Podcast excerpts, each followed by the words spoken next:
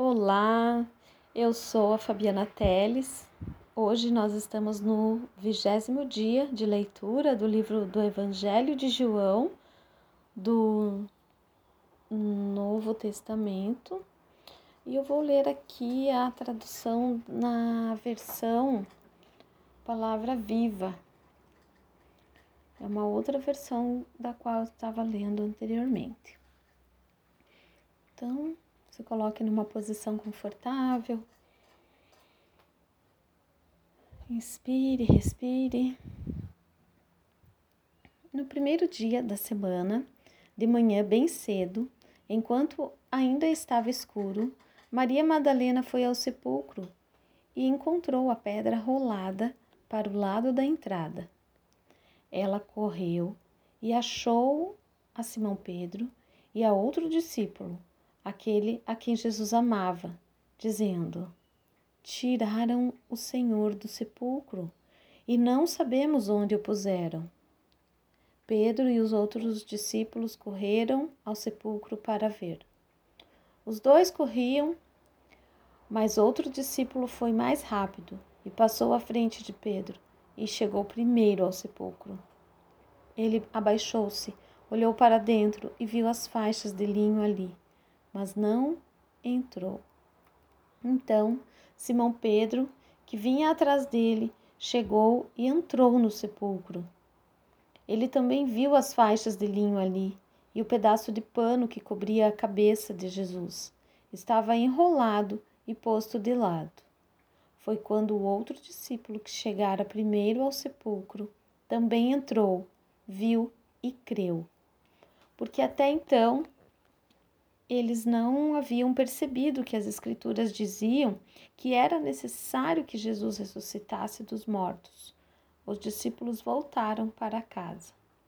E Maria tinha voltado ao sepulcro e estava do lado de fora, chorando.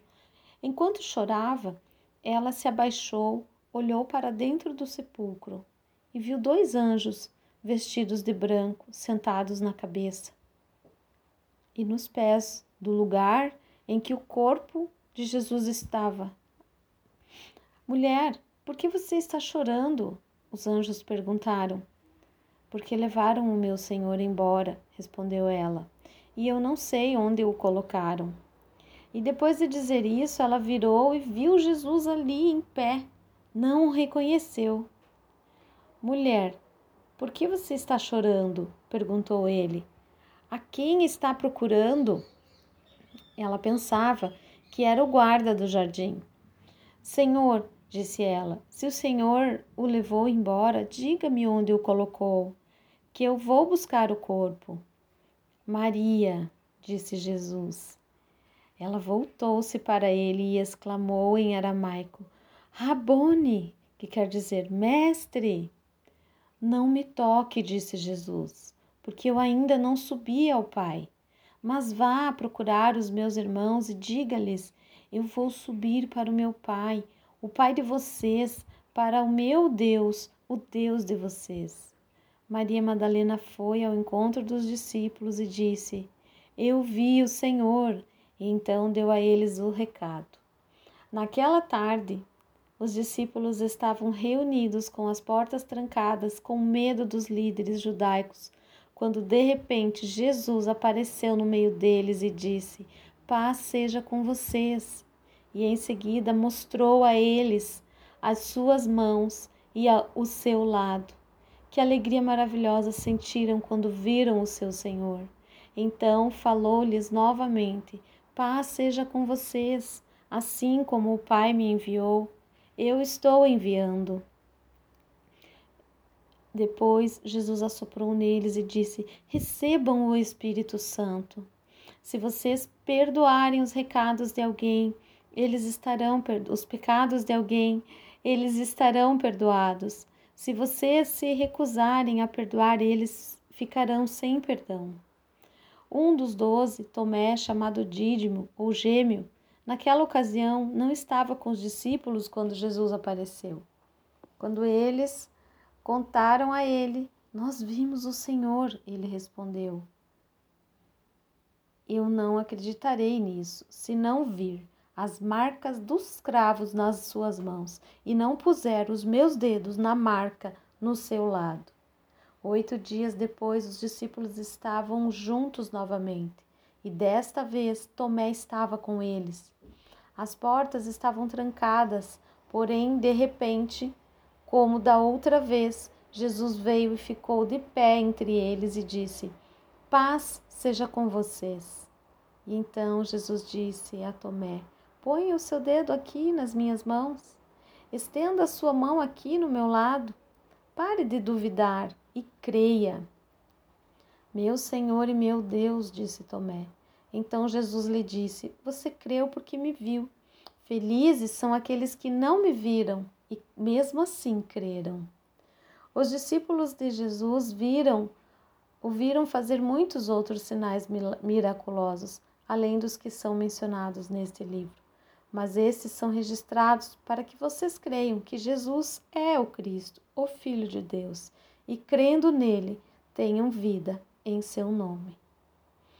Eu não sei aqui se vocês, agora eu prossigo com as considerações, mas eu não sei se vocês conseguiram ter a mesma alegria que eu tive aqui no momento dessa leitura, quando ela nos conta que Jesus está vivo, que ele vive, que ele ressuscitou dentre os mortos. É, aquele corpo que estava todo enfaixado no sepulcro não tá, não tá mais, ele vive.